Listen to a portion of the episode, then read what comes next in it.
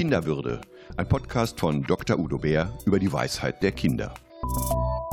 Ich spreche mit Dr. Udo Bär über die Vogel-Strauß-Haltung und über die unsichtbare Mauer, die Kinder manchmal um sich hochziehen können. Wenn Kinder so tun, als hätten sie es nicht gehört, das Schimpfen oder die Ermahnung, was ist dann eigentlich los? Welche Funktion hat dieses Weghören? Ja, da gibt es mehrere Möglichkeiten. Eine Funktion kann einfach sein, dass die Kinder keine Lust darauf haben, sowas von uns zu hören, dass sie abschalten und genervt sind oder Ruhe brauchen, ein bisschen zu überfordert sind und einfach Distanz schaffen darüber. In der Hoffnung, dass die Eltern das aufgeben und sie in Ruhe lassen. Manchmal klappt das auch, dann aufzugeben und eine Weile und dann nochmal eine Viertelstunde später das nochmal zu probieren. Das spürt man als Elternteil auch, ob da so ein Bedürfnis dahinter ist. So, der zweite Grund, der zweite Faktor kann darin bestehen, dass ja Kinder uns damit etwas sagen, uns etwas zeigen wollen. Wenn ein Kind die Erfahrung gemacht hat, dass es bei anderen oft ins Leere geht, irgendwie aufläuft und dass es darunter leidet, dann hat oft das Kind keine Worte dafür, uns das mitzuteilen.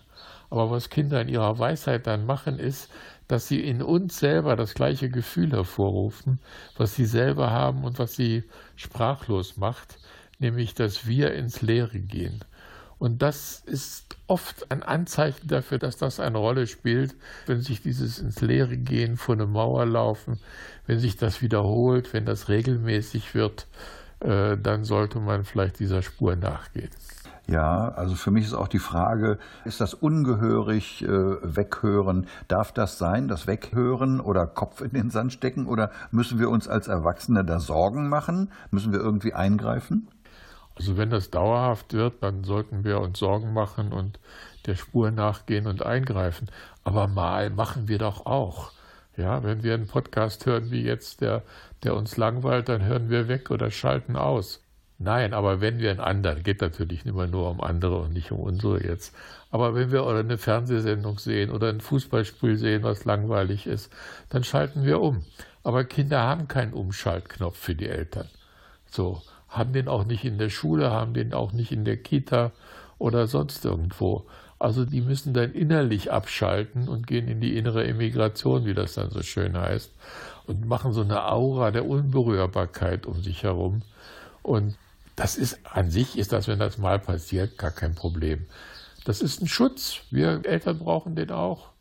Wir nutzen das auch, wir Erwachsene.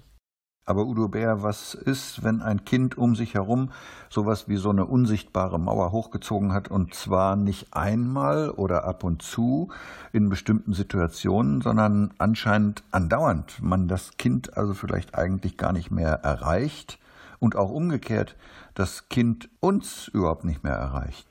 dann ist Not vorhanden. Das ist immer ein Zeichen, also sage ich wirklich selten immer, aber da sage ich, das ist ein Zeichen, dass das Kind in Not ist. Weil das heißt, dass die Kommunikation, auch die nonverbale Kommunikation, das gemeinsame Hin- und Herspüren, die Resonanz mit anderen geschädigt ist und unterbrochen ist, dass die Verbindung gestört ist. So, und dann muss man schauen, woran liegt das, wie ist das entstanden und was braucht das Kind. Das kann in jedem Fall immer unterschiedliche Quellen haben.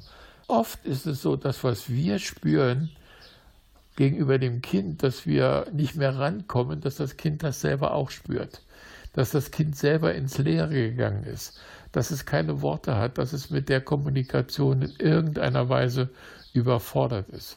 Das kann zum Beispiel darin bestehen, dass das Kind Angst hat, dass sich die Eltern trennen. Manchmal spüren Kinder die Konflikte zwischen den Eltern eher als die Eltern selbst. Da liegt was in der Luft, da gibt es einen kalten Krieg, einen heißen Krieg in der Atmosphäre und Kinder ziehen ihren Kopf zwischen die Schultern und, und die haben dafür keine Worte. Und wenn sie nachfragen, ist irgendwas bei euch oder wie auch immer, zieht der Papa jetzt aus. Nein, wie kommst du denn da drauf? So.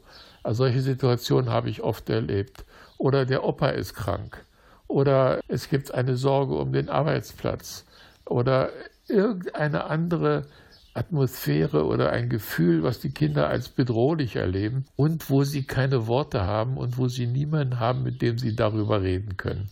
Das ist etwas, was oft dahinter steckt. Aber das kann man nur mit dem konkreten Kind konkret herausbekommen. Da gibt es keine Ferndiagnosen oder allgemeinen Rezepte. Können wir, ich will trotzdem nochmal nachfragen, können wir so ein starkes Eingemauertsein so bestehen lassen? Können wir das so lassen als Erwachsene und Verantwortliche? Oder was müssen wir tun? Was können wir tun? Wir müssen eine Dreifachstrategie tun. Das einerseits, wir müssen dem Kind vermitteln, wenn du deine Ruhe haben willst und deine Ruhe brauchst, dann akzeptieren wir das. Ja, wir brechen da nichts auf oder durch, sondern wir akzeptieren deine Bedürfnisse, auch nach Ruhe, auch nach Schutz. So, das zweite ist, wir müssen dem Kind immer wieder oder sollten dem Kind immer wieder anbieten, ich bin da. Und wenn du nicht reden willst, dann reparieren wir ein Fahrrad oder spielen Lego oder bauen eine Sandburg oder was es auch immer an Möglichkeiten gibt. Das gemeinsame Handeln ist wichtig. Wir sind da und ich interessiere mich für dich.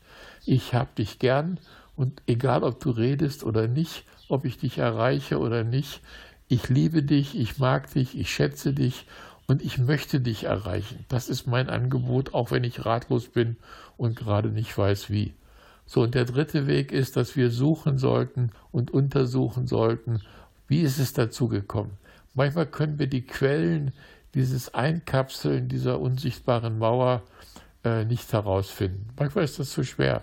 Erst recht nicht als Erzieherin oder Lehrerin, aber manchmal auch als Elternteil nicht. Aber oft kommen wir auf Ideen und wir sollten auch spontane Ideen, die uns einfallen, die uns erstmal abstrus erscheinen und verrückt erscheinen, die ernst nehmen und dem nachgehen. Viele Eltern sind überrascht, dass sich beispielsweise ein Kind Sorgen macht und deswegen zurückzieht, das Sorgen macht, dass sich die Eltern trennen. Wir haben dem Kind doch nie von unseren Konflikten was gezeigt. Oder dass das Kind Sorgen hat, dass die Oma stirbt durch Corona weil es das im Fernsehen immer kam oder in Nachrichten oder im Internet was gesehen hat.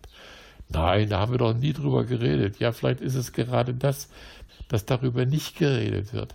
Kinder haben große Antennen, große Ohren und bekommen viel mehr mit, als viele Elternteile glauben mitzubekommen. Welchen Auftrag, welche Aufgabe haben wir als Erwachsene, um so eine Situation der Vogel-Strauß-Haltung oder des eine Mauer um sich hochziehens, wenn sie sich verhärtet hat, äh, irgendwann auch wieder aufzulösen, zu entspannen? Aufmerksamkeit und Liebe?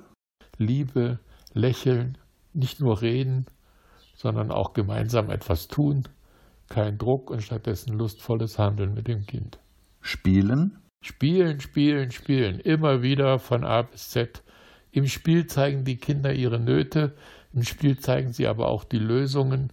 Im Spiel gibt es Begegnung, gibt es Möglichkeiten des Rückzugs, aber auch, auch der Begegnung, der Fragen, des Rangelns, auch des wortlosen Zeigens von dem, was das Kind bewegt. Spielen ist immer die Nummer eins. Obwohl auch das jetzt schon ein sehr schönes Ausrufungszeichen war, mache ich jetzt trotzdem nochmal die Frage. Zum Schluss, Udo Bär, bitte eine Zusammenfassung, ein Fazit zum Vogel-Strauß-Verhalten, ein Fazit zum eine unsichtbare Mauer um sich aufbauen.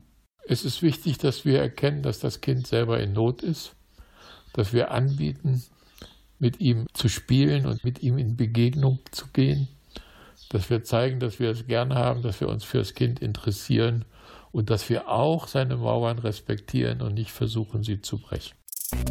Sie hörten Dr. Udo Bär im Bärpott Kinderwürde über die Weisheit der Kinder.